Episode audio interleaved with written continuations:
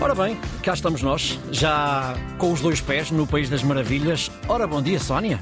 Bom dia, Ricardo. Sim. Começo por te perguntar se tens falta de ar. Uh, não. Às, ve às vezes, às vezes. Uma claustrofiazinha, uma não, asma? Não, não, não, nada ainda disso, bem, nada ainda nada bem.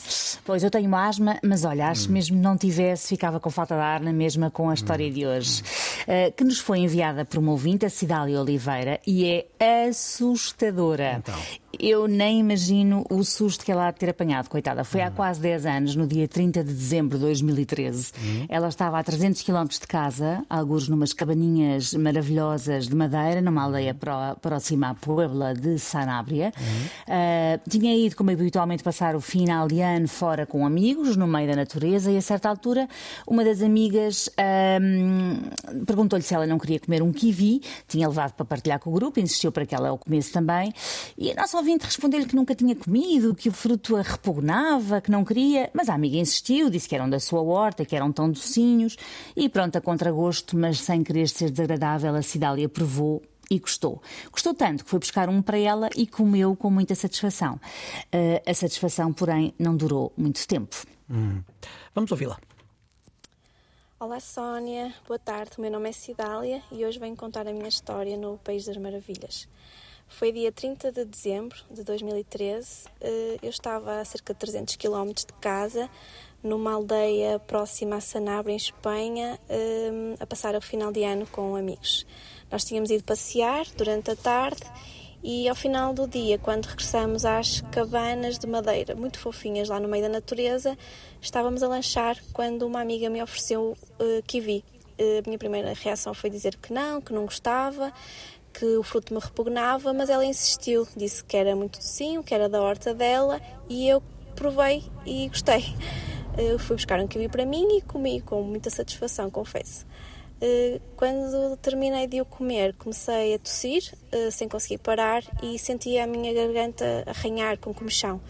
Refugiei-me na casa de banho para tentar perceber o que é que estava a passar e comecei a sentir outros sintomas. O meu rosto ficou muito vermelho, comecei a ficar com manchas, eh, tinha comichão, eh, o meu estômago eh, pontapeava-me eh, e comecei a ficar assustada, o ritmo cardíaco a acelerar, saí da casa de banho e pedi ajuda. Eh, a minha amiga olhou para mim, chamou o marido e nós corremos os três para o carro, eh, em direção à, à vila. Nós sabíamos que havia um centro de saúde eh, no centro e, hum, e foi para lá que nos dirigíamos. Mas pouco tempo depois de estarmos no carro, eu comecei a sentir a dificuldades em respirar, comecei a sentir a minha língua aumentar, uh, comecei a, a ver tudo nublado e disse à minha amiga que, que sentia-me uh, a desmaiar. Ela ligou para o 112, transmitiu aos médicos que tinha uma amiga a sentir-se mal, com dificuldades a respirar, e eles pediram para nós pararmos o carro para informarmos a nossa localização e disseram-nos que a ajuda médica chegaria à nossa beira uh, cerca de- em cerca de 5 minutos. Nesse instante eu percebi que não tinha esses 5 minutos, eu já respirava com muita dificuldade, já via tudo turvo e, um, e f- o meu amigo saiu do carro, abriu a porta do carro que estava na parte de trás e, um, e pus a cabeça de fora do carro numa tentativa de procurar oxigênio. E nesse momento pensei nos meus pais e pensei, bolas, vi morrer a Espanha. Hum, entre hum, poucos segundos, se não sei, precisar, um, dois minutos depois, ouço as sirenes da ambulância e penso, ok, se calhar eh, vais-te safar.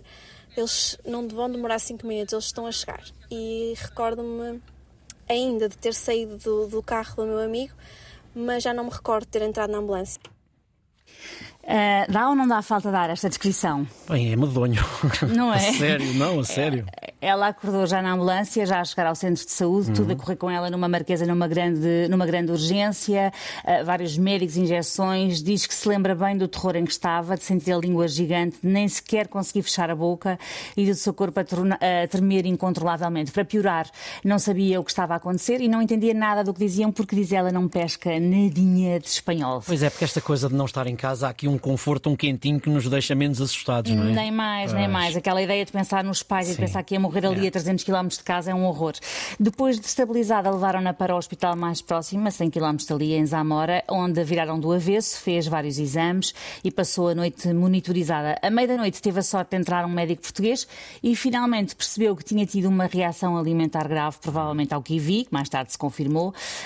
A expressão choque anafilático só conheceu quando leu o relatório médico com a indicação de procurar acompanhamento médico urgente em Portugal.